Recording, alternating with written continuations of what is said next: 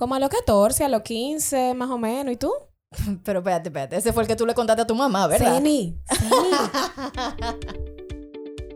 Desde lo más técnico Hasta lo más simple. te aterrizamos todos los puntos de vista de una maternidad real. Yo soy Ceni Leiva, actriz, locutora, apasionada del minimalismo y madre de la pequeña Amira. Y yo soy Lynn Glass, madre de dos hermosas criaturas y eterna estudiante de la crianza con respeto. Bienvenidas a Madres Reales Podcast.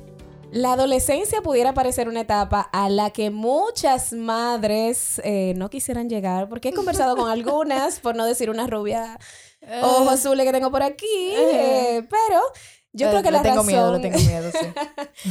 La razón será que comúnmente se habla de lo retador y de lo difícil y lo estresante que pueden ser los adolescentes. Tal vez eso como que llama el miedo. Sin embargo, siento que mientras menos nos predispongamos a esta situación y más nos preparemos para ella, pues menos traumática va a ser. ¿Verdad? ¿Verdad, Ceni? Óyeme, lo que pasa es que de verdad yo no me quiero hacer expectativas ya, porque es que yo pensaba, cuando yo tuve a, a, a Mira, me dijeron, no, a los tres meses ya tú vas a ver que todo, y después no, a, A los tres, seis ¿y meses, y fue? después ¿Esa no, al año. Esa no era tu Y amiga. después no, deja que tú llegues a los dos, y no, pero después a los tres, y después me hablan de la adolescencia y digo, pero ¿hasta cuándo? Por eso es que hay que decir las Ay, cosas como ay, son. Sí, sí, sí. Y se trata de una etapa un tanto larga, sí, que se caracteriza en lo físico por cambios rápidos y constantes, además de readaptaciones personales, familiares, académicas, sociales. Ah, pues te cambian al niño. También se trata de un periodo crítico en lo que a necesidades afectivas se refiere. Por ellos, hoy queremos dejar de lado la visión negativa del noviazgo y la adolescencia y abordarla con la naturalidad que se merece. Y las no se hagan porque ustedes vivieron esa etapa, ¿sí? no se hagan. Así que vamos a conocer también las herramientas que a ti como madre y padre ahora podrán ayudarte en este proceso. Así es, señores, vamos a recibir a una persona que está capacitada para hablar de estos temas, como yo y con Ceni, para ver si nos trae un poco de paz, un poco de paz en el proceso. Ella es psicóloga clínica, es directora del área infanto-juvenil de Terapia Boutique en intervención en aspectos psicoemocionales en niños y adolescentes junto a su entorno familiar y también es especialista en trastornos de la comunicación y terapia basada en evidencia científica para niños y adolescentes. O sea que ustedes saben que cuando nosotros traemos gente aquí, es para que hable con base, no de que no, que se hizo un cursito, no, con base. Y yo siento que esta etapa sobre todo necesita personas que la vean día a día. Hola Sandra, ¿cómo Hola, estás? Sandra ¿qué López, tal? ¿Qué tal? Ay, feliz de estar aquí con ustedes y hablar un poquito de esto que da tanto, tanto terror. Pero Ay, bueno. sí. es Da terror, es normal. Es normal, da Ah, terror. Y creo que se habla muy como, no a la ligera, sino como, como de mucho chabacanismo. O sea, es como que entre los padres y eso, nunca se piensa de una manera profesional. ¿Cómo podemos tratar esta área profesionalmente? Si no es, eh, no, yo estoy preocupada por esto, que si cuánto, este muchacho ahora que me está saliendo, que... Y yo siento que la gente se prepara o lee mucho sobre la primera infancia. Y tal vez la adolescencia o, o los, la prepubertad también, que, que esa etapa antes Ese, de... ni soy niño, ni, ni soy ni- ni- adolescente. Como Sí. que... Como que también se llega a eso como muy en desconocimiento. Vamos a empezar inmediatamente con cómo abordar este temita con los hijos sobre el noviazgo.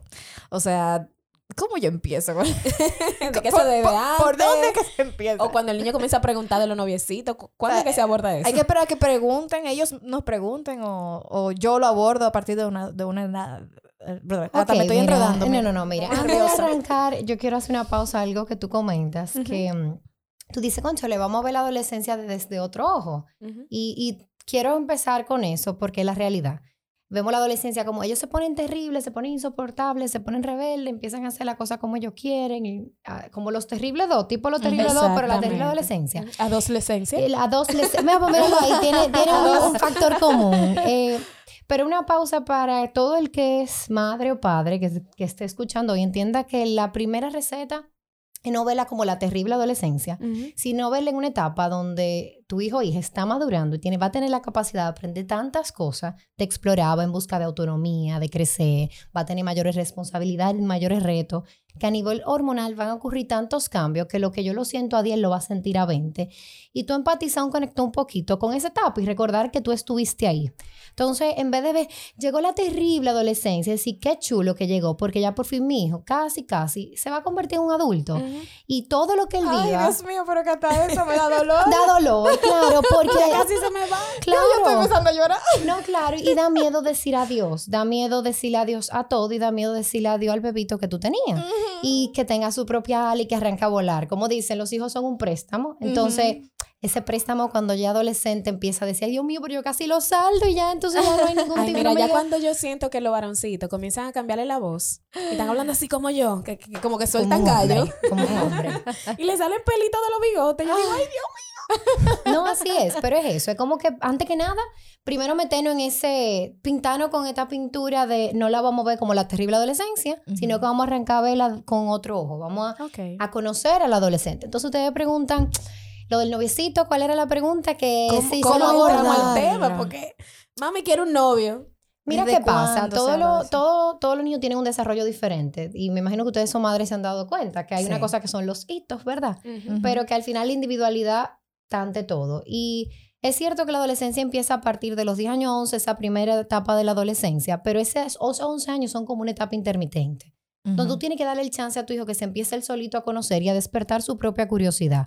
No hay una edad donde yo como mamá tenga que sentar a mi hijo y venir a decirle, mira, el noviazgo es, y los novios se tienen a tal edad, no. Es que eso tiene que ser un tema normalizado, hablado en casa desde el principio. O sea, a medida que tú creces, el interés por otra persona va a haber un día que se va a despertar. Ah, yo recuerdo cuando yo tuve mi primer novio y no empezar a querer ocultar esas experiencias que quizás no son de orgullo, porque no quiero que las repita, sino Ujú. normalizarlas, porque al final sabemos que lo van a hacer. El adolescente de por sí va a tener múltiples experiencias que como papá no vamos a poder controlar. Entonces, no hay una edad donde yo tenga que permitírselo o no. Simplemente en casa, yo desde temprana edad empiezo a hablar sin filtro. Ese, es- Ujú. ese es como el consejo. Yo, yo hablo sin filtro, yo normalizo situaciones, por ejemplo, si en película que estamos viendo ocurren cosas, yo hago pausas, aclaro, pongo de por sí, empiezo a anticipar mis límites como papá, porque cada familia tiene como su cultura, su crianza, su religión. Sí. Entonces hay que adaptarse a esas necesidades, ¿verdad? Ujú. Entonces, el primer paso es ese. Yo decía, ok, ¿a qué edad yo entiendo que mi hija, yo, bajo mi crianza, mi criterio, mi costumbre, mi regla, lo que me da paz, puede tener un novio? Pues entonces tú se lo puedes externar. Pero tampoco hay que Mi esposo dice a los 30. anticiparte. No, no, claro, porque eh, lo que no queremos eso, y menos los papás con las niñas, porque después dicen que yo era hombre, yo sé cómo es que funciona. Pero la realidad es que tú tienes que darle el chance de que explore, pero que entienda que te tiene a ti de soporte y que tú eres como, su, como ahí está en el background. O sea, yo ni te voy a juzgar. Yo siempre digo a- algo, no es que yo voy a apoyar, es que yo voy a aceptar. Sí. Entonces, no es que yo vengo y de repente ya yo soy la mamá más open mind del mundo, porque si no lo soy, no me tengo que obligar a hacerlo, porque va entonces a haber un encontronazo entre lo que yo quiero y, y hay, un tema que yo soy mamá, pero también soy persona. Claro. Entonces eso, yo te, te, lo, te lo acepto y te pongo mis límites sobre la mesa y te dejo claro que, por ejemplo, si tú tienes 11 años, la madurez quizás no es la adecuada para tener un novio formal. Pero y no, explicarle tal vez qué es un noviazgo, qué implica un noviazgo, porque tal vez la misma niña está viendo el noviazgo con unos ojos que tal vez no, no, no es lo que es.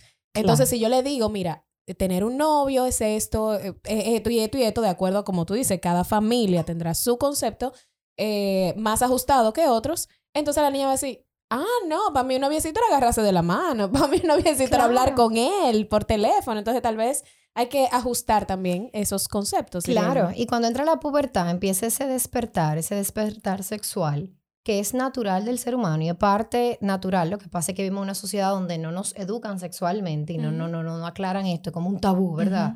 No, Dios mío. Entonces, es desde temprano tocar esos temas. ¿A qué yo le corro? A la típica charla de no vamos a sentar, en esta familia Eh. se tiene novio a tal edad. Eso está fatal, porque lo que queremos crear con el adolescente, una conexión, y un adolescente que se siente entendido, un adolescente que va a tener un desarrollo adecuado. No, ojo, yo no digo que no van a traer todas esas em, situaciones que como adolescente presenta, porque emocionalmente yo estoy oscilando y es normal. Pero mientras más fuerte sea ese soporte y ese bastón que yo tenga y con menos ojos de juzgar me mire, pues más cómodo yo me voy a sentir, más abiertamente yo voy a poder pasar todo este proceso del famoso noviazgo, como ustedes comentan. Hay, hay una, o sea, aquí me voy a saltar, me voy a salir un poquito de, de la adolescencia porque sabemos que todo lo que ocurre también en la primera infancia y de cómo nosotros lo apoyamos, lo criamos, lo de la crianza respetuosa y demás, repercute después en la adolescencia. Y resulta que de niños también ocurren situaciones en las que el, el, el, el muchachito eh, con 3, 4 años es muy amiguito de una niña que le encanta y la menciona mucho y entonces ya, ya tú ves Nada como que que- ver con la vida real. y hasta, no, no. hasta te dice, ese, ese es mi novia, sí, fulanita es mi novia. Y, y tú como que, pero ¿y qué es esto? Entonces, eh, en ese momento, ¿cómo se aborda? Porque creo que son dos etapas que están completamente desconectadas, pero que al final Se conecta. se, se conectan. Claro. Entonces, ¿cómo, cómo Y lo- vivimos en una sociedad donde también incluso todavía está la famosa pregunta, que la detesto, por favor, sáquenla de su sistema, de preguntarle a un niñito de 5 o 6 años, ¿cuánta tienes- noviecita tú tienes? Ay, pero por favor. Dios, o sea, también le estamos enviando un mensaje indirectamente. Indirectamente. Es totalmente cierto. Qué bueno que lo mencionas porque así es. No es el niño que dice te mi novia, que probablemente en casa hemos dicho, ay, es una amiguita, esa es tu novia. Entonces, tenemos que tener cuidado y cada etapa alimentar lo que se tiene que alimentar. Si son pequeños, son amigas y, y tu amiga te puede parecer linda, te puede parecer simpática, qué chulo, pero ese morbo que ya como adulto tenemos, que el niño no lo tiene, porque probablemente no tenga una etapa de desarrollo. O sea, estamos hablando de que los niños están primero etapa sensoriomotora, preopresionales y un pensamiento abstracto que explico un poquito. O sea, a nivel cerebral, un niño de menos de 6 años no entiende lo que conlleva una novia. Entonces, perfecto que relajemos, pero entonces hay, hay bromas que hay que evitarlas. Entonces, como padres, simplemente, ¿qué hacemos? Redireccionamos. Es una amiga, tú la quieres, qué chulo que tú tengas una amiga, me parece muy divertido que tú quieras compartir con ella. Ah, ¿te parece linda? Claro, porque mira, las niñas son lindas, pero tampoco vamos a imponer y empezar a, ver, a autoimponer pensamiento, porque luego eso es lo que ellos repiten. Acuérdense que los niños son esponjas. Entonces, en ese caso, no hay nada relacionado a noviazgo. Eso somos nosotros los adultos que le, que le atribuimos el ay, ay, ay, él está enamorado, pero nada que ver. Nada que Exactamente. ver. Cuando mamá y papá están divorciados en la idea de lo que es noviazgo, de repente hay uno de los dos, y no voy a mencionar porque hay veces que uno de los dos que hace lo- los relajos o, o esos comentarios, deberían alinearse antes y decir, mira, eh, mira, mi amor, a mí no me gustan esos comentarios, mira, no alimentemos esa cosa en los niños, mira, vamos a hablar sobre esto más adelante. Y en el momento de que vayan a abordar el tema, en caso de que se tenga que abordar, deberían ellos hablar primero de cómo lo van a hacer. Ponerse Sí, de acuerdo. totalmente. Eh, no es algo que obviamente nos casamos y de repente vamos a sentarnos ahora a hablar de la crianza y todo lo que va a pasar, porque cada día con su afán. Y a veces vamos a empezar a tomar decisiones en base a hoy, pero de aquí a cinco años eso hay que flexibilizarlo, esos límites Sí. hay que cambiarlo. Pero sí es súper importante la comunicación en pareja para la crianza, porque al final un hijo es como un negocio en común.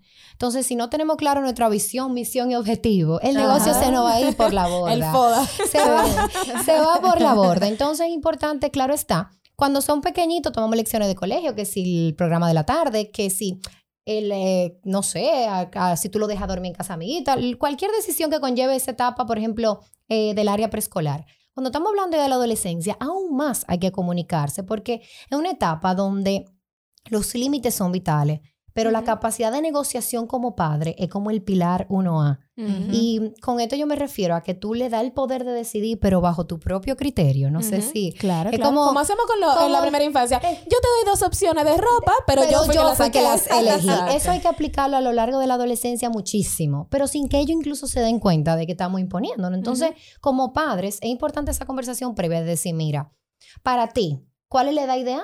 De aceptarle un novio que venga a visitar la casa, a mi tanta. Ok, para mi tanta. Ok, pero yo creo que tenemos que orientar un poquito, porque la verdad es que esa es tu opinión y esta es mi opinión, pero ¿qué va a ayudar más al desarrollo y el bienestar integral de mi hijo? ¿Tú sabes por qué te Esa lo pregunto, Sandra? Porque también nosotros, los padres, vivimos rutinas y límites de noviazgo diferentes en nuestra casa. por Muy ejemplo, diferentes, a mí, yo era la que a mí no me dejaban irme de fin de semana, a mí no me dejaban eh, después de cierta hora, a mí no me dejaban amanecer. O sea, mi suegra llamaba a mi mamá y le decía, pero ella va a dormir conmigo, que no va. Y no me dejaban irme de fin de semana mientras yo tenía amores. Pero sí yo veía que habían otras casas donde eh, sí se podían ir de fin de semana junto con la familia, habían los límites eran distintos, por no decir que uno estaba mal y otro Claro. bien, o sea, eran diferentes. Entonces, si también nosotros venimos de haber tenido noviazgos distintos y límites distintos, es bueno eso conversarlo, porque como tú dices, ¿a qué edad tú entiendes que los hijos de nosotros van a tener amores? Porque tal vez la etapa de nosotros a mí me hablaban de amor a los 14 y a los 15, pero yo estoy viendo muchachitos ahora que a los 11 y a los 12 tienen... Y yo, para mí Oh. eso es extraño, para mí es extraño. Entonces, eso mismo, yo no sé ahora, los tiempos están cambiando, qué está bien, qué está mal, entonces hay que conversar. Como, claro.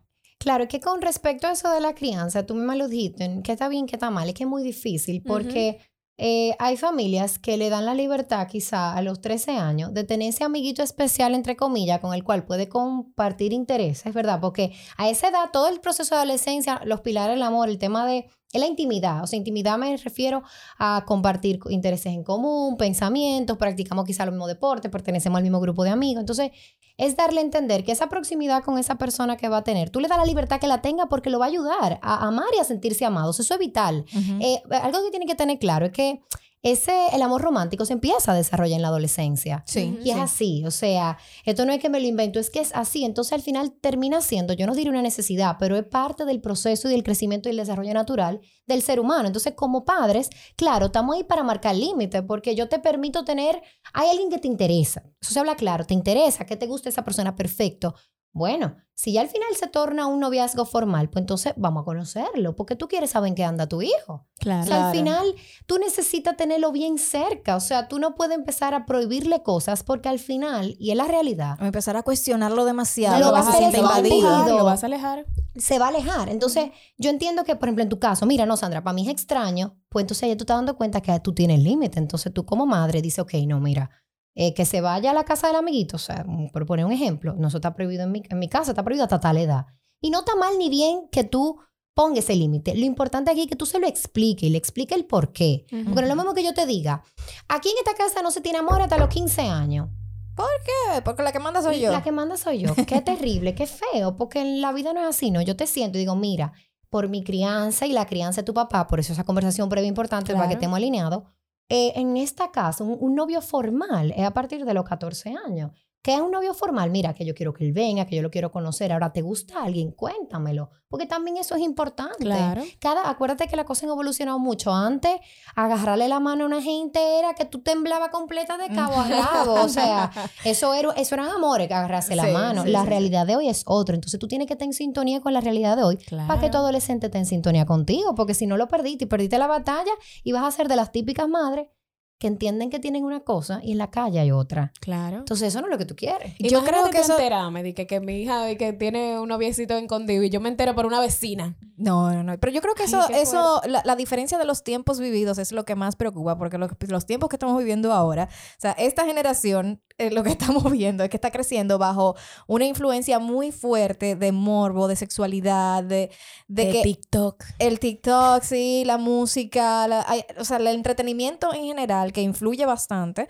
Eh, obviamente eso tiene que ver mucho con la comunicación previa que se tiene en, en casa, pero creo que es la mayor preocupación que uno está viendo que en la calle se mueven cosas demasiado fuertes, en los colegios se están viendo muchas cosas que, que, que se salen como de los parámetros de lo que uno podría imaginarse. Entonces, eh, eh, quizás este, ese tipo de influencia externa es la que más preocupa y, y la que hace que los padres de repente tomen decisiones un poco drásticas, que se vean mal Yo siento que o que sean mal en realidad. también es lo que hablábamos ahorita, también es desde cuándo tú inicias esa conexión y esa conversación y esa comunicación con tus hijos. Sí. Porque tal vez hay personas que se están imaginando a los adolescentes, como hablamos ahorita, como súper terribles, súper retadores, como si todos los adolescentes fueran así. O sea, si hay una etapa que, como los dos, ¿verdad? Que hay, hay un desarrollo mayor y hormonal y todo lo que tú quieras, pero eso no tiene que cambiar tu forma de abordar a tu hijo. O sea, si ya tú lo vienes abordando, de que en la casa nos sentamos a ver película, como tú decías, hablamos de las cosas, hacemos reuniones familiares donde tú me cuentas de tu día, tú me cuentas de tus problemas y vemos cómo lo, lo solucionamos juntos entre familia. Eso no tiene por qué cambiar porque el adolescente se haya desarrollado. Eso tiene que seguir continuando. Y uno, como tú decías, como mamá también, ir acorde con los tiempos, porque yo no puedo jamás ahora pretender que mi hija va a tener su primer novio a los 16. O sea, yo también estaría, ¿verdad? Eh, pensando en unicornios.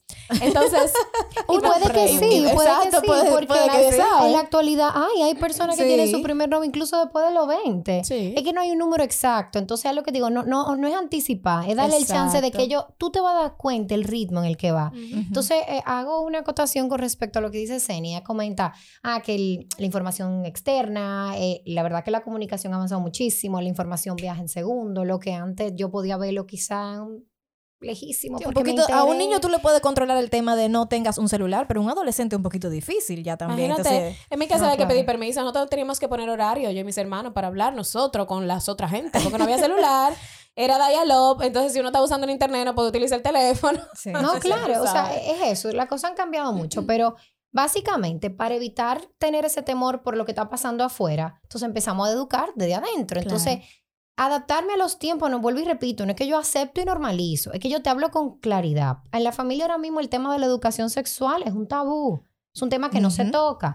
Eh, triste y lamentablemente, eso provoca que, además de que en una etapa natural, que en, en la adolescencia no todas las preguntas lleguen a la casa, porque tú comentas, mira, pero entonces, eh, ¿y si yo me entero que mi hijo tiene novio fu- afuera?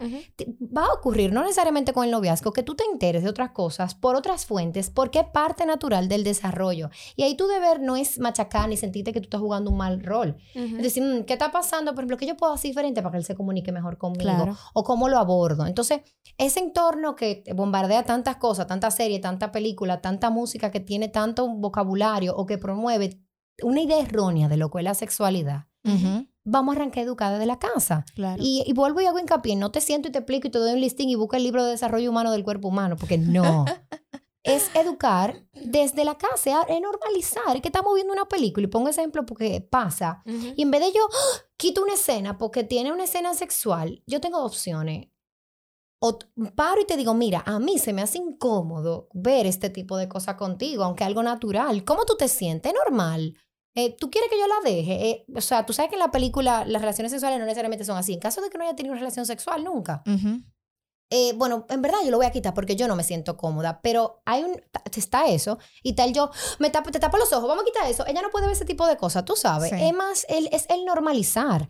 Y créeme que yo te garantizo que en ese proceso de normalización y explicación, tú vas a hacer que tu adolescente viva como bajo la verdad, no, va, no bajo el experimentar lo que él crea. Claro, ni preguntarle a otra gente. Tú sabes que tú dijiste algo súper importante. Me enteré, porque nosotros los padres no tomamos todo personal, ¿verdad? Me enteré que mi hijo tiene un noviecito, me enteré de que pasó algo y, y no me lo dijo a mí. ¿Qué, ¿Qué pudieran hacer los padres en ese momento? Es culpar al niño. ¿Y por qué tú no me lo dijiste a mí? Porque yo soy yo la me primera vengo que saber. por esta En persona. vez de lo que tú decías, Revísate tú. revísate tú por qué Claro. él no te lo dijo a ti. O sea, Ve a ver qué fue lo que pasó, que tal vez él no se sintió en la confianza de decírtelo. Puede ser que él no te lo diga porque tal vez se lo dijo un amiguito. Y en la adolescencia se da que ellos quieren hablar más con los amiguitos que contigo y eso es normal. No lo Claro. podemos coger personal porque es normal. Pero tal vez, ah, mira, a mí me gustaría acercarme más a él. Eh, de repente, mira, va- vamos, lo que tú decías, vamos a salir juntos, vamos a tener una conversación entre él y yo, vamos a hacer una actividad solos y vamos a abrir la conversación porque no es, él no tiene la culpa, tal vez hay que revisarlo nosotros. No, y, y a veces no es que hay un culpable, es que la adolescencia es una etapa que trae frustración tanto para el padre como para el niño. Es como una bomba para ambos. Porque yo como papá, Dios mío, tengo miedo de que tú hagas tantas cosas te- y que las decisiones que tú tomes afecten tu vida a nivel social, porque vivimos que regido por por ese bombardeo del que dirán. Entonces yo Sí. quiero que mi hijo haga todo bien y eso me pone loca y yo estoy histérica y yo quiero que mi hijo ande por las rayitas porque mi hijo tiene mi apellido y lo viendo en la calle es el hijo de fulano que está haciendo tal cosa, ¿verdad? Entonces es frustrante porque yo no quiero que mi hijo se equivoque y además de todo después va a tener repercusión en el trabajo, en el colegio, entonces quiero como que su vida esté perfecta, pero también es frustrante para el adolescente porque el adolescente está viviendo un sinnúmero de cosas que quizás quiera abordar con el papá, pero tiene miedo porque tiene miedo a la reacción. Ujú. Entonces es, es como doble vía. Quizá papá tiene esa presión social y quizá adolescente tiene la presión de papá. Entonces siempre esas fuerzas de autoridad mayores generan un impacto en nosotros. Entonces, mientras con más amor, eh, más tolerancia, más paciencia, más sabiduría, mientras más leamos, mientras más nos eduquemos con respecto a los temas de crianza, pues entonces más fácil va a ser sobrellevar este tipo de situaciones.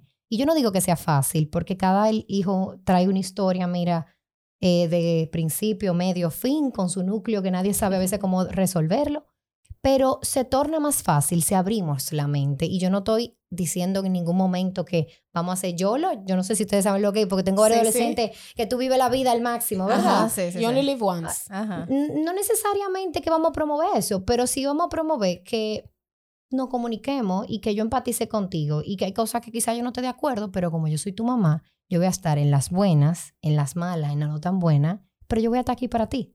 ¿Cómo puedo?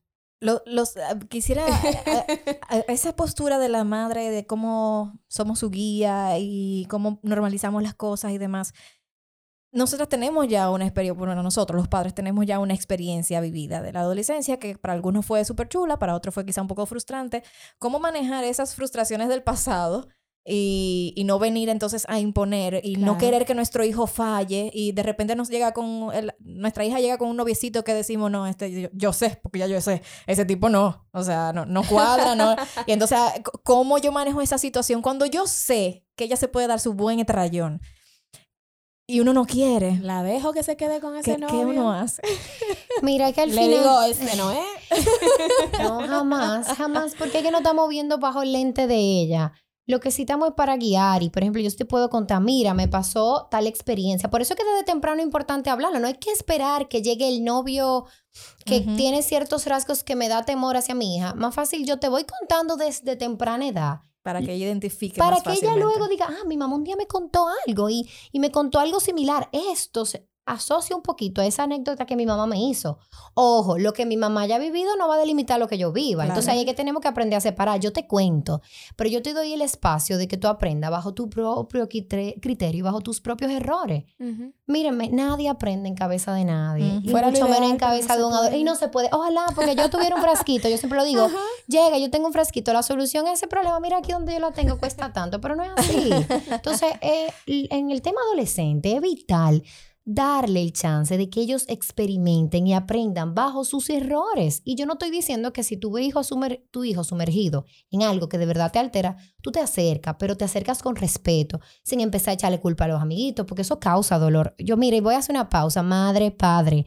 Basta de decir, eso tú lo haces por tus amiguitos. No hay una cosa que altere más a un adolescente que tú le digas que por los amigos. Porque en ese momento de la adolescencia, ellos pertenecen. O sea, yo le da, ese grupo le da un sentido de, de pertenencia. Ellos están desarrollando su identidad, el quién soy, a dónde me proyecto. Entonces tú estás tú estás tetando contra su identidad. Sus amigos, su círculo vital es lo más importante, señor, en ese momento. Vamos a remontarnos. Cuando todos ustedes eran más jóvenes, ¿qué era lo importante? ¿Era el trabajo? Por favor, claro que no. ¿Era la carrera? Obvio que no. Eran tus amigos y que tú, por lo menos, tuvieras un círculo donde tú te sintieras aceptado. Que te invitaran a Que la te invitaran a las fiesta, Que te a fiestas. buscar. Claro. Que Entonces, cool. vamos a entender, vamos a ponernos en esos zapatos antes de decir que esos amiguitos que tú tienes, esos son comentarios que no aportan, sino que hieren, porque básicamente a tu hijo que tú estás criticando. Porque él probablemente está con esas personas porque se identifica en cierto sentido. Y criticarlo a ellos y criticar a tu hijo. Entonces, por eso hice esa pausa, porque me da Excelente. alergia escucharlo. me da impotencia. Es yo lo viví, yo fui de la que me decían, esos amiguitos, y eso era, yo te mato, eso no es mientras más tú le digas que no se junte con ese amiguito, es el más. Trae al amiguito a la casa, Ajá. prepárale una meriendita, conócelo, porque tú sabes otra cosa también. Hay muchos niños que como padre dicen, esa mamá es una descuidada, pero tú sabes que esos que tú ves que creen que las mamás son una descuidada, a veces son los que más ayudan a tu hijo, son los que mejores amigos son. Entonces, antes de jugar, conócelo, invítalo, invítalo a tu casa, ábrele las puertas para que entonces el día que tú vayas a opinar, lo haga con base. Claro. A ver, porque a mí no me dejan dormir en casa de nadie. Pero en mi casa dormía todo el mundo. Perfecto. Buenísimo. Mami hacía los mejores tacos, los mejores espaguetis. Todo el mundo quería ir para mi casa. Los tacos. Fue astuta, tu mamá fue Ah, astuta. sí. Y le decían el patio, el parqueo, porque entonces eh, había, había un ambiente para cada uno. El estudio era para mi hermana, el del patio para mi hermano, adelante la sala. Sí. Tú sabes que hacía mucho... Vengan todos para acá, vengan todos para acá. Tú sabes que hacía mucho mi papá en la época ya de salidera y eso, que fue bastante temprano porque yo vivía en Puerto Plata y se hacían muchas fiestas nocturnas hasta tarde, que yo desde los 13 años estaba en la calle ya, o sea, hasta las 2, una, no, hasta la, la 1 y 15 me acuerdo, yo no sé por qué el y 15, pero... y mi papá era el encargado de recogerme y a mí y a mis amigos. Y Y, los lleva y repartirlo. Porque él decidió hacer eso y era la forma en que él tenía para escuchar los cuentos, para saber quién era, para- así muy calladito, muy tranquilito Sí, y muy cool, porque mi papá siempre, todo el mundo lo quiso a mi papá. Mami así pero lo hacía muy de Y mami no era la que me llamaba, de que la ella me llevaba a una fiesta, me decía, mami era de la que conversábamos mucho, y hablábamos muchos temas, y me decía, evita oportunidades. Ella no me decía, no haga esto, no haga lo otro. Ella me decía, evita oportunidades, porque una muchachita con minifalda en un callejón oscuro, ahí no va a pasar nada bueno. Y ya. Claro. Y no me decía más nada, pero ella no me vivía de que llamando, de que cómo está la fiesta, quiénes están ahí. Mira, que y yo veía a, ami- a mis amiguitas y eso era, suena el teléfono, suena el teléfono. Y yo, ¿por qué, le llaman tanto? Conchole. Y, la- y se entraban en la discoteca, mamá, que se entraban en la discoteca y iban a buscar y le hacían un show en la pita. Y yo, ¿qué es esto? Mi mamá me decía, Sí. a tal hora, ya, a tal hora. Y la consecuencia era que no llegaba a esa hora, no iba para la fiesta del otro día o de Claro, la otra bonito. semana. Límites Ya, claros, límites límites claros. y negociado previamente para que el adolescente no se sienta que me imponen. Claro. Y hago una pausa en algo que tú dices. Mi mamá me decía evita oportunidades, pero es que es una frase tan amplia. Que No, no, no, yo te, lo- te lo estoy diciendo No, no, no. resumido, Eh, no. pero había muchas Pero para el que nos esté escuchando, Ajá. es importante, exacto, que lo aclare y que tú digas, ella, se- ella me explicó lo que evita oportunidades, porque yo me Claro. siento a los 13, 14, 15, evito oportunidades. No, no, no, mi mamá me que- decía, mi mamá me hablaba mucho de, nuestra, de mis partes, o sea, yo sé cómo se llaman mis partes de temprano. Eh, él- él me decía, por ejemplo, estas son las zonas íntimas. Si tú no te sientes cómoda, tú tienes el derecho de decir que no, que no te toque por ahí. Si eso te hace sentir incómoda y tú sientes por ahí no es la cosa, o sea, mi mamá era muy abierta. Exacto, habla de forma abierta. Yo creo que es como el discurso repetitivo de hoy, Sí. pero mientras más eduquemos desde temprana edad y mientras más abiertamente hablemos, todo va a ser más fácil. Yo no estoy diciendo que una- un cuento de hada, pero sí va a ser más fácil. Claro. No quiero juzgar a padres, decir que son de mente cerrada, pero vamos, para hacer la pregunta, eh, digamos que sí, unos padres que tienen la mente un poco cerrada y demás. Yo tengo mis reservas en cuanto al tema, pero ¿qué pasa en la adolescencia cuando descubriendo su sexualidad, tu hijo eh, o hija entiende que le agrada la persona del mismo sexo? Es un tema en este país eh, bastante polémico porque venimos de una cultura donde a nivel de religión, eh, a nivel de crianza, eh, una cultura machista, entonces de- de por sí le atribuimos cualidades en base al, a lo que es el sexo, o sea, Ujú. eh, femenino masculino, y no tenemos conocimiento con respecto a lo que es la orientación sexual, la identificación sexual, que, que son términos que engloban cosas bastante diferentes, que quizá no me adentro ahora porque conlleva, ahí sí, Sí, después sí, nos sí. podemos sentar un día Otro tema. para, Otro para concientizar un poquito con respecto a ese- mejor. mejor. Pero eh, la realidad es que eso me ha pasado y últimamente en consulta puedo decir que un, un top, un, un trending topic, ¿verdad? Ok. Eh, y la realidad es que el deber o lo que tiene que hacer el papá es aceptar y no juzgar y no señalar. Y en el momento que sienta que se está abrumando, porque es válido, yo y por eso hago- ah, comento esto, es válido como mamá que si en tu época no lo viviste, que si tu religión va en contra, que si en tu familia eso era un tema eh, alejado, ¿verdad? Un tema, uy, esto es horrible. Es normal que como mamá o papá tú te frustres si de repente tú tienes un hijo que tiene orientación sexual diferente a su género. Es Sí. válido. Lo que no es válido es que entonces yo te machaque y te juzgue y te quiera llevar a un psicólogo a que te convierta. Terapia de conversión, eso no existe. Entonces, la adolescencia es una etapa donde tú te estás autodescubriendo y tú tienes que darle chance a tu hijo que se autodescubra. Entonces, la- lo único que yo te puedo decir a ti como papá, si tú estás pasando por algo similar, ve, ve donde un profesional que te va a ayudar a llevar el proceso paso a paso para Sí. que entonces no lo entorpezca, porque el tema está que si al final tu hijo no le- es varón y no le gustan eh, las niñas y te frustra, tú sin darte cuenta le va a hacer daño y va a atentar contra su autoestima, va a hacer que tenga más temor a hacer las cosas, lo va, va a alimentar que sea una persona retraída y tú no quieres eso. Entonces, de por Y sí... quizás no es el caso, quizás es simplemente una confusión del momento, lo que sea. Sí, puede podría ser. ser. puede que no. Pero, o sea, el, el si no entorpecer, el, el- entorpecer el momento. no te das sí. la oportunidad de descubrirlo, no lo vas a saber. Claro, y, Exacto. y Y por tu eso- hijo tampoco va a sentirse que lo están ayudando a entender qué es lo que le está pasando. No, claro, y tú tienes que saber también en qué etapa sucede. Si al principio, 11 años de la adolescencia, y tú te encuentras como papá que tú entiendes que no, que no es así. Ahí yo de verdad repito esto, ve y busca ayuda, porque por eso hay profesionales que trabajan con estos temas y que te van a orientar y que incluso van a ayudar a tu hijo a conocerse mejor. Porque eh, no voy a aludir que es un tema de una confusión, porque muchas veces queremos irnos por esa línea para estar tranquilo. Diga, ah, hombre, eso es la etapa. Y Sí. después el muchacho tiene 30 años y esa es su realidad. Sí. Y durante eso, de los 11 a los 30 años, lo único que hicimos fue hacerle daño en todos los aspectos. Entonces, eh, si yo no sé qué hacer y yo me veo como papá sin herramientas, yo voy ahí donde un psicólogo que me ayude y punto. Sí. Ese-. Yo no tengo ahí con este tema algo de que, y a esto y a aquello. No.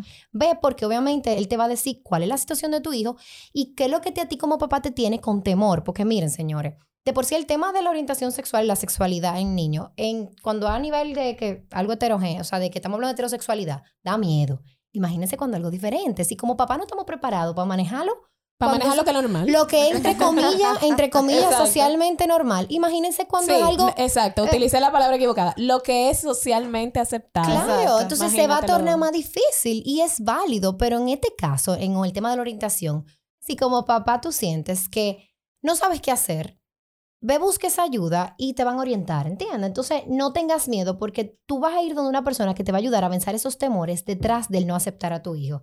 Y aquí lo más importante, acuérdate que tu hijo es tu hijo y tú quieres que tu hijo esté bien. Y si la primera persona que no lo acepta eres tú, tú estás literalmente soltando una rata de laboratorio en un mundo donde él se va a sentir rechazado en su totalidad.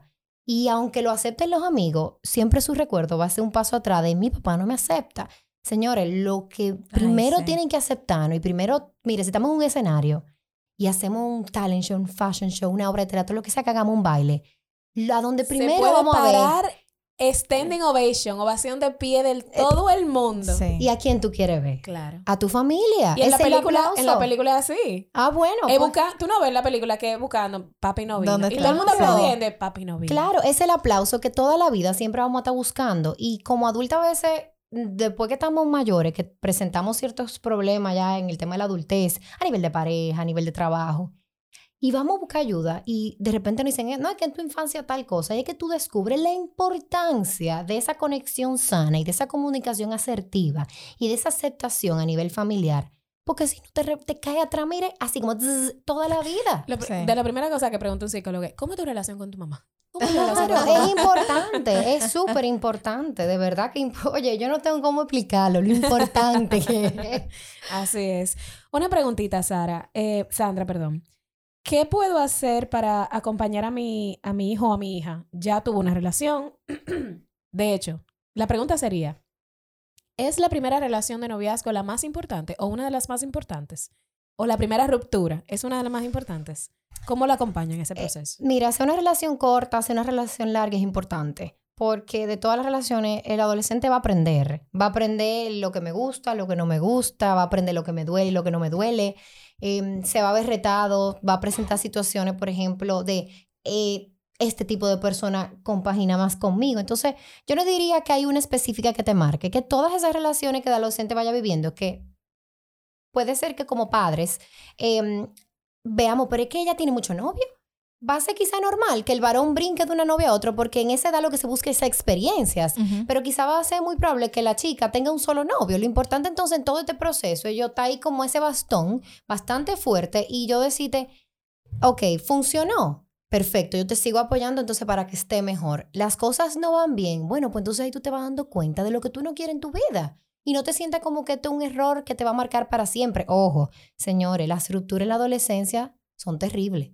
Se sufre como nunca porque al final vamos a lo mismo. En ese momento me da un sentido de pertenencia. Sí. Eh, eh, yo toda mi vida gira en torno, yo sueño con esa persona y yo todo mi día a día se lo dedico a que si yo voy al colegio bonita para que él me vea y si voy a expo me siento al lado o lo que sea. Entonces, esas relaciones son importantes y por eso no hay que desvalorizarlas, sino que hay que darle la importancia que para ella o para él tiene. Entonces, es estar al lado, es acompañar y una fue bastante fuerte, o sea, claro está, una relación no es lo mismo que rompamos con un noviecito de un mes a con un noviecito de cuatro años que tiende a suceder. Y eso va a ser fuerte, pero lo importante es que estemos ahí y decir, yo estoy aquí contigo. Y si esto pasó, ¿qué aprendimos de esto? Duele, viví esa emoción, viví esa tristeza, es un duelo, romper una relación es un duelo. Sí. Y muchos padres lo que hacen es que no le dan importancia a esa ruptura en la adolescencia. Hay que dársela. Porque marcan patrones a futuro. Es y luego que, eh, empiezan esos temores de no quiero novio, no me dejo amar, no amo, no me merezco ser amada. Entonces, sí hay que darle como importancia, aunque sea por pequeñita que sea, porque ay, es un, una- un amor de pequeñito. No, no, no. Sí, sí, sí. Darle la seriedad que amerita porque para ellos... Para ellos eso- es es, que así es como también los niños chiquitos se frustran y lloran y... Pero una cosa porque no lograron hacer un... Armar un juguetico como, como querían. Y eso es un problema serio para ellos, que uno no puede como simplemente... Ay, eso, eso- está eso. Mira, eso voy a poner así, ya, por eso. y, y no, o sea, cada quien en su mundo, es su, como dice, cada cabeza es un mundo y tiene sus propios problemas y en la adolescencia también es así. Se rompe el corazón. A nivel social vemos mucho, y, y lo mencionaste ahorita, de que, por ejemplo, eh, eh, sí, como, como mujer o como niña, adolescente, eh, jovencita, se tienen pocos novios. Pero con el jovencito, el muchachito, entonces eh, es aceptado que tenga muchas noviecitas porque está explorando. Entonces, eh, ¿cómo se manejaría eso? Yo recuerdo, quiero hacer una pequeña anécdota de eh, terminada un par de relaciones serias que tenía ya yo con... Bueno, ya yo era una adolescente adulta, ya estaba en los 19 y pico. Eh, tuve una relación que era básicamente un agarre.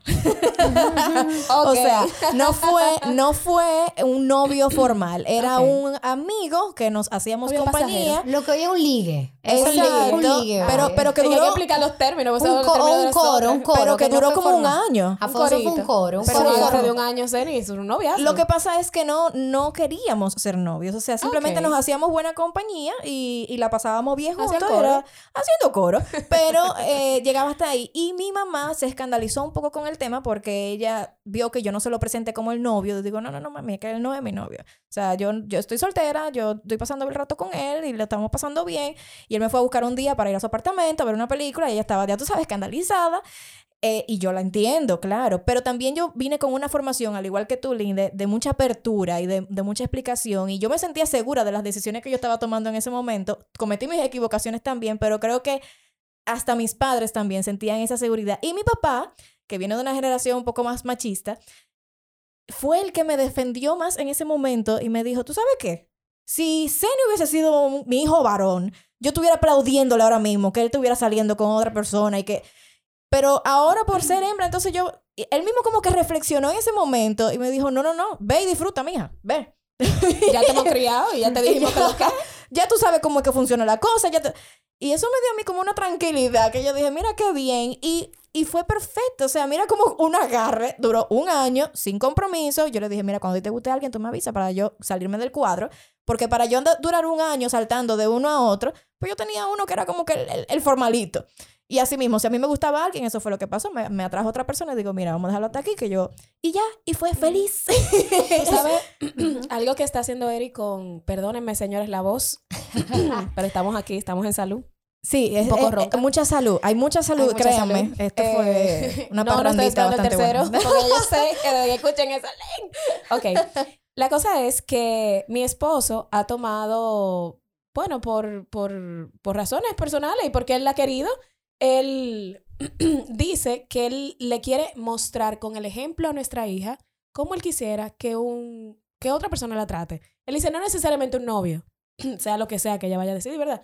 Eh, pero él dice, óyeme, yo quiero abrirle la puerta, yo quiero salir con ella al cine, yo quiero salir con ella a cenar y yo quiero abrirle la puerta del carro, yo quiero tener conversaciones con ella, yo quiero tratarla bien para que en el momento en que ella tenga otra relación, también ella vea cómo deberían tratarla, o sea, me vea como ejemplo.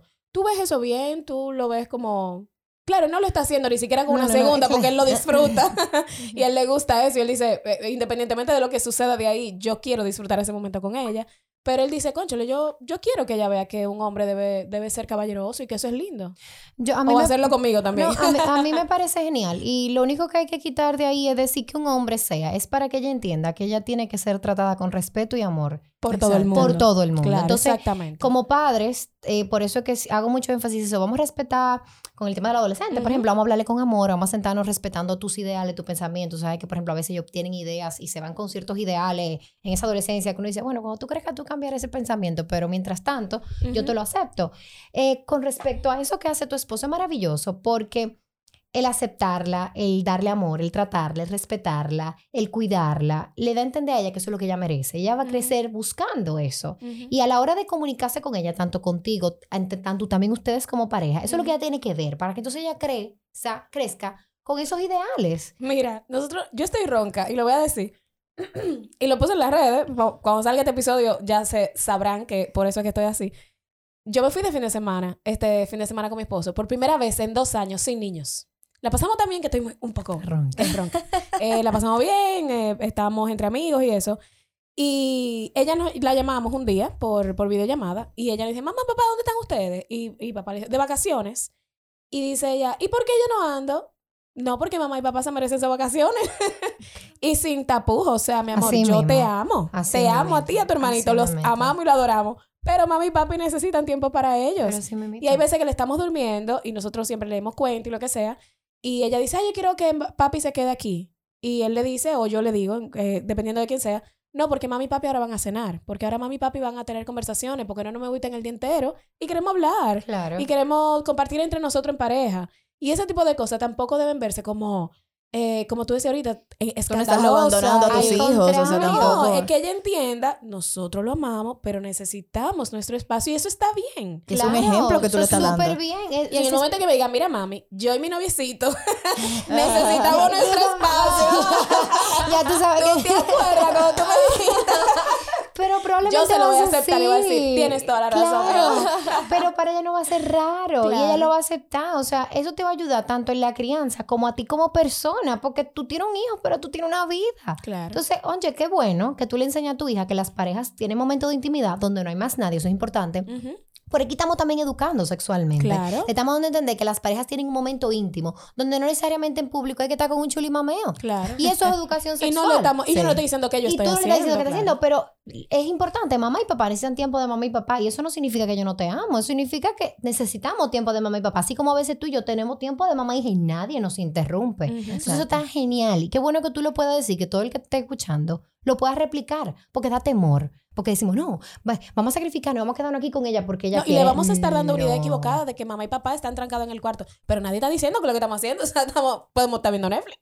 Eh, y que si algún día sabe, porque ahí que viene el tema, perfecto que sepa, porque esa es la realidad y esa es la naturaleza del ser humano. Y ahí es que venimos con esos miedos de, ay, ese chiquito, él no puede saber.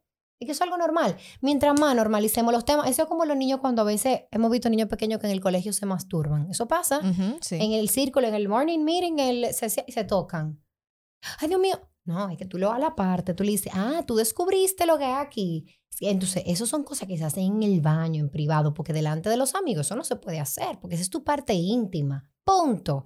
Yo no te estoy diciendo que yo estoy motivando a que el niño eh, de repente en público esté haciendo algo, pero yo estoy normalizando una necesidad fisiológica que apareció en su cuerpo y que a medida que crezca se va a intensificar. Y si yo en ese momento, ¿sabes qué pasa? Lo asusto, voy a intensificar el comportamiento. Entonces voy a crear una imagen disociada de que esto que me está pasando está mal y entonces ¿qué hago? Ay, pues, ¿qué me pasa? Y entonces, y cuando eso sale a un niño chiquito, por ejemplo, se le pare, es normal. Entonces, a eso es que yo voy. Cuando yo hago mucho énfasis, vamos entonces a educar. Es ese tipo de comportamiento que tú haces en, su en tu casa y es el tipo de comportamiento donde ocurre algo que socialmente da temor, yo lo que hago es que lo explico. Yo te explico lo que hay detrás de este comportamiento para que entonces no se torne un tabú o algo raro. Exactamente. Sandra, pues yo creo que para cerrar lo que me gustaría que es recalcar en resumen, padres, cómo abordar el tema del noviazgo en la adolescencia, el tema de la sexualidad en la adolescencia. Básicamente aquí se ha repetido algo y lo vamos a reiterar ahora en el final porque es lo que usted necesita hacer con sus hijos hoy y siempre. No, básicamente sería mucho amor, mucha comprensión, mucha apertura, eh, mucha tolerancia y mucha empatía, pero yo diría que más que nada esa capacidad de entender la etapa y montarte en la montaña rusa con ellos y entender que tú no eres de la edad de ellos, pero que como tú eres una persona experimentada, es importante que tú te acercas para que la familia termine siendo el principal núcleo de apoyo y fuente de información para que entonces evitar que tus hijos estén en caminos escuchando o siguiendo informaciones que quizá no le aporten. Entonces, educar desde la casa, aceptar, comprender y amar. O sea, y no ver la adolescencia con temor, como la terrible adolescencia, como estaba mencionando, sino como una etapa de qué chulo, porque ya por fin nos entendemos y nos podemos comunicar de una forma diferente. Entonces yo diría que es eso. Las personas que quieran acercarse a ti, algún papá que diga, wow, eso que ella dijo me hizo sentido, me siento preocupado, no sé cómo abordar X o Y tema, dónde se pueden comunicar contigo y cómo pueden hacer una consulta privada. Claro, pueden ir a las páginas, la página de Terapia Boutique por Instagram, estamos ya a la orden, hay muchísimos terapeutas que si no soy yo será otro, porque esto es como el salón de belleza, con quien usted se sienta cómodo usted irá, pero sí los invito al momento de que durante esta fase sientan alguna preocupación, duda y no sepan cómo afrontarla. Fuera del internet hay personas que trabajan en esto y que de verdad le van a dar las herramientas para abordarlo de la mejor forma. O sea que estamos ya a la orden en Terapia Boutique, ya saben. Muchísimas y un gusto estar aquí con usted, de verdad que fue, el tiempo pasó rápido. Excelente, pues gracias a ti por esta magnífica visita y por toda esta información de tanto valor y a ustedes por supuesto por haber estado acompañándonos una vez más en un episodio que hacemos con muchísimo amor desde Yeah. Spacecast Studio para disfrutar de maternidades reales y todos sus colores. Esto es Madres Reales Podcast. Nos escuchamos el próximo martes. Bye.